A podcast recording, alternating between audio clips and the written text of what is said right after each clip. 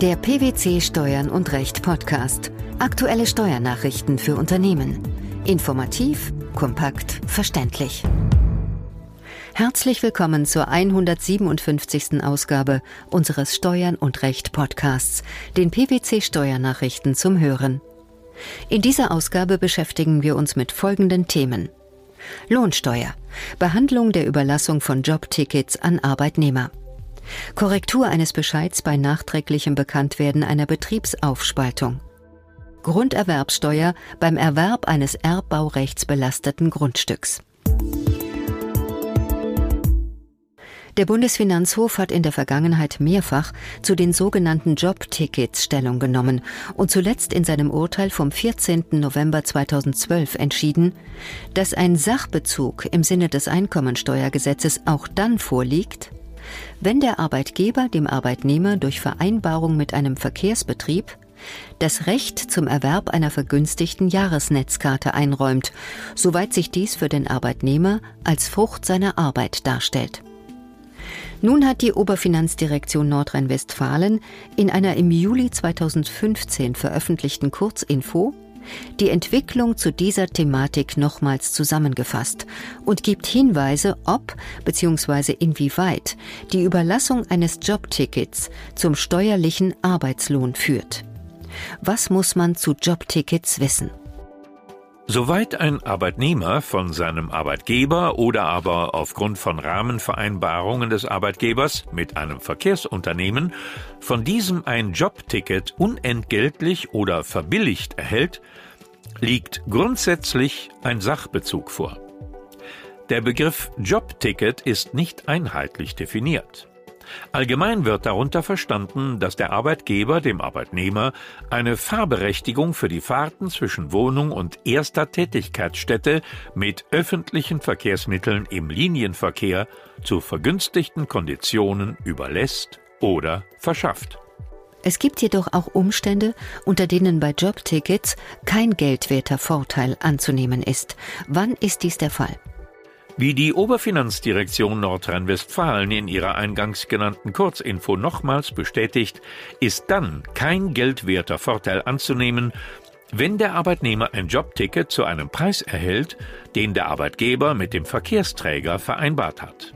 Dies gilt auch, wenn der vereinbarte Preis niedriger ist als der reguläre Endpreis der Fahrberechtigung. Ein vom Arbeitgeber für die Verwaltung des Jobtickets an den Verkehrsträger zu entrichtendes Serviceentgelt oder eine Aufwandspauschale ist dabei nicht in den vereinbarten Preis einzubeziehen. Darüber hinaus führen auch übliche Mengenrabatte nicht zu einem geldwerten Vorteil.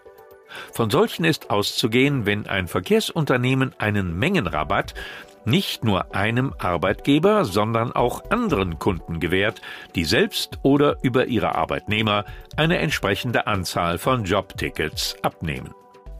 In welchen Fällen kommt es zur Anwendung der 44 Euro Freigrenze? Sofern der Sachbezug Jobticket die monatliche Freigrenze von 44 Euro nicht übersteigt, ist die unentgeltliche oder verbilligte Überlassung oder Verschaffung der Fahrberechtigung steuer- und beitragsfrei. Bei Prüfung der Freigrenze dürfen Vorteile im Sinne des Einkommensteuergesetzes, die gemäß 37b oder 40 des Einkommensteuergesetzes pauschal lohnversteuert werden, außer Ansatz bleiben. Für die Beurteilung der Steuerpflicht, insbesondere für die Höhe des geldwerten Vorteils und die Anwendung der 44 Euro Freigrenze, sowie für den Zeitpunkt der Versteuerung ist entscheidend, wann der Sachbezug Jobticket zufließt. Worauf muss hier geachtet werden? Bei der monatlichen Überlassung einer Monatsmarke oder einer monatlichen Fahrberechtigung für ein Jobticket, das für einen längeren Zeitraum gilt, ist die Freigrenze anwendbar. Gilt das Jobticket für einen längeren Zeitraum, wie beispielsweise Jahreskarten, und werden keine Monatsmarken überlassen oder wird die Fahrberechtigung nicht monatlich freigeschaltet, kann die Dauer der Überlassung einer Fahrberechtigung nach Ansicht der Oberfinanzdirektion Nordrhein-Westfalen nur anhand von Indizien beurteilt werden. Welche Indizien können das sein? Für eine monatliche Fahrberechtigung spricht zum Beispiel die monatliche Kündbarkeit eines Jobtickets oder aber, dass die Dauer des Teilnahmeverhältnisses am Jobticket für den einzelnen Arbeitnehmer einen Kalendermonat beträgt und sich jeweils um einen weiteren Kalendermonat verlängert, solange der Arbeitnehmer der Verlängerung nicht widerspricht. Darüber hinaus können vertragliche Absprachen zwischen Arbeitgeber und Arbeitnehmer hinsichtlich der unternehmensinternen Weitergabe von Jobtickets maßgebend sein, wenn der Mitarbeiter selbst nicht unmittelbarer Vertragspartner eines Verkehrsverbundes oder eines Verkehrsunternehmens ist. Ist danach ein Jobticket vom Arbeitnehmer oder Arbeitgeber zu jedem Monatsende ohne Vorliegen weiterer Bedingungen kündbar, wird es dem Arbeitnehmer monatlich überlassen. Kann die Vereinbarung dagegen nur zum Ende eines Vertragsjahres gekündigt werden, fließt dem Arbeitnehmer in Übereinstimmung mit der BFH-Rechtsprechung jeweils zu Beginn des Vertragsjahres der Jahreswert des Jobtickets kumuliert zu. Wie verhält es sich mit der Bestimmung des Zuflusszeitpunkts? Mangels vertraglicher Vereinbarungen zwischen Arbeitgeber und Arbeitnehmer ist der Zuflusszeitpunkt nach den Tarifbestimmungen des Verkehrsverbunds und den für den Arbeitgeber geltenden Bestimmungen seines Vertrags mit dem Verkehrsbetrieb zu bestimmen. Beträgt hiernach die Dauer des Teilnahmeverhältnisses für den Fahrgast einen Kalendermonat und verlängert sich jeweils um einen weiteren Monat, solange der Fahrgast nicht widerspricht, wird dem Arbeitnehmer das Jobticket monatsweise überlassen. Dabei bleiben Sonderkündigungsbedingungen, die monatliche Zahlung des Entgelts für das Jobticket sowie die Möglichkeit des unterjährigen Einstiegs von Arbeitnehmern während der Vertragsperiode unberücksichtigt. Im Übrigen besteht auch hier die Gefahr, dass dem Arbeitnehmer bei jährlicher Laufzeit des Jobtickets der Jahreswert mit Beginn des Vertragsjahres in voller Höhe zufließt. Da die Verkehrsverbünde unterschiedliche Tarif- und Vertragsbestimmungen haben und sich diese zudem auch immer wieder ändern, weist die Oberfinanzdirektion auch noch darauf hin, dass die Zuflusszeitpunkte und damit auch die Höhe eines eventuellen geldwerten Vorteils immer anhand der zum jeweiligen Zeitpunkt bzw. im betreffenden Zeitraum geltenden Tarif- und Vertragsbestimmungen zu ermitteln sind. Wie fällt abschließend das Fazit aus? Mit der Kurzinformation zeigt die Oberfinanzdirektion Nordrhein-Westfalen auf, dass es bei der Gewährung eines verbilligten oder unentgeltlichen Jobtickets auch unter Berücksichtigung der höchstrichterlichen Rechtsprechung verbleibende Gestaltungsmöglichkeiten gibt, diesen Sachbezug dem Arbeitnehmer unter Anwendung der monatlichen Sachbezugsfreigrenze steuer- und beitragsfrei zuzuwenden. Entscheidend dabei ist unter anderem im Vorhinein rechtssicher feststellen zu können, ob und gegebenenfalls wann jeweils Zufluss von Arbeitslohn anzunehmen ist. Ein Bescheid darf wegen nachträglich bekannt gewordener Tatsachen oder Beweismittel nur geändert werden, wenn das Finanzamt bei ursprünglicher Kenntnis der Tatsachen oder Beweismittel mit an Sicherheit grenzender Wahrscheinlichkeit anders entschieden hätte. Das entschied der Bundesfinanzhof und wies damit die vorliegende Klage einer GBR ab. Welcher Sachverhalt war gegeben? Im konkreten Fall ging es um den im Rahmen einer Außenprüfung und auf Anforderung des Prüfers nachträglich vorgelegten Mietvertrag worauf eine Betriebsaufspaltung und entsprechend gewerbliche Einkünfte festgestellt wurden. Auf eine frühere Aufforderung des Finanzamts im erstmaligen Einkommensteuerbescheid zur Vorlage des Mietvertrags hatte die Klägerin, eine aus Eheleuten bestehende GBR, nicht reagiert. Das Finanzamt hatte darauf hingewiesen, dass sich aus den Steuerakten keine Hinweise auf eine Anmietung ergeben hatten. Das Finanzamt durfte den Bescheid berichtigen, weil ihm die Tatsachen erst nachträglich bekannt geworden sind. Damit wies der Bundesfinanzhof die gegenteilige Auffassung der vorherigen finanzgerichtlichen Instanz zurück. Welche Gründe gaben die Richter für ihre Entscheidung an?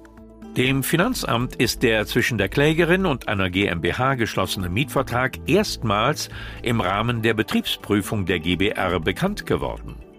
Erst aufgrund der Kenntnis des Mietvertrags waren dem Finanzamt alle Voraussetzungen geläufig, die die Annahme einer Betriebsaufspaltung zwischen GBR und GmbH rechtfertigten.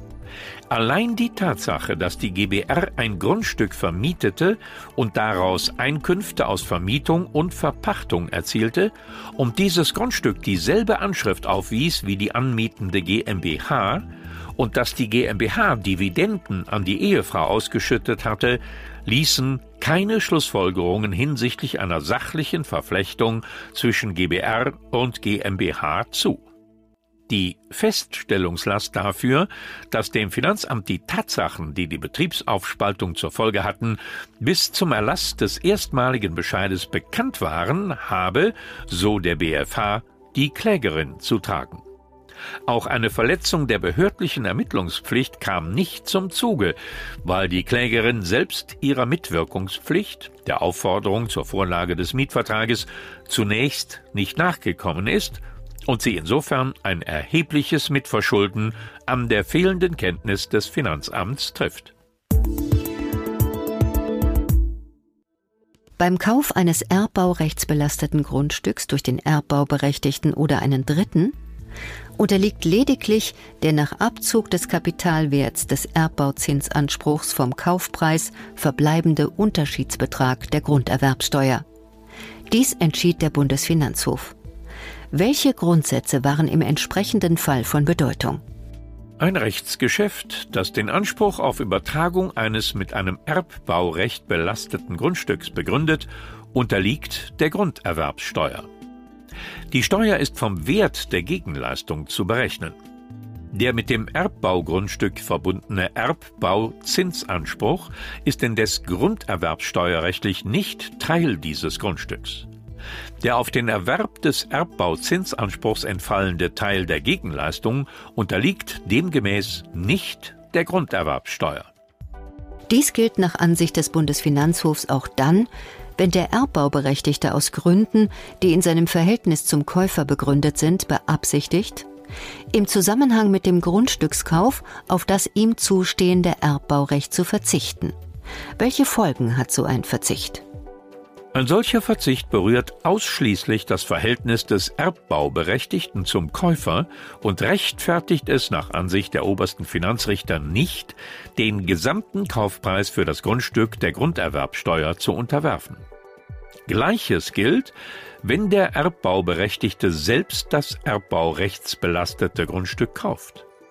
Der Erwerb des Erbbauzinsanspruchs hat in beiden Fällen für den Käufer deshalb einen Wert, weil dem Anspruch die Verpflichtung des Erbbauberechtigten zur Zahlung des vereinbarten Erbbauzinses gegenübersteht und sich Anspruch und Verpflichtung wertmäßig ausgleichen. Die Absicht des Käufers, das Erbbaurecht aufzuheben, berührt ausschließlich seine Sphäre und kann daher die Höhe der Grunderwerbsteuer, die auch der Veräußerer schuldet, nicht beeinflussen. Die lohnsteuerliche Behandlung der Überlassung von Jobtickets an Arbeitnehmer, die Korrektur eines Bescheids bei nachträglichem Bekanntwerden einer Betriebsaufspaltung, sowie die Grunderwerbsteuer beim Erwerb eines erbbaurechtsbelasteten Grundstücks. Das waren die Themen der 157. Ausgabe unseres Steuern und Recht Podcasts, den PwC Steuernachrichten zum Hören. Wir freuen uns, dass Sie dabei waren und hoffen, dass Sie auch das nächste Mal wieder in die PwC Steuernachrichten reinhören. Steuerliche Beiträge zum Nachlesen finden Sie in der Zwischenzeit unter blogs.pwc.de slash steuern-und-recht.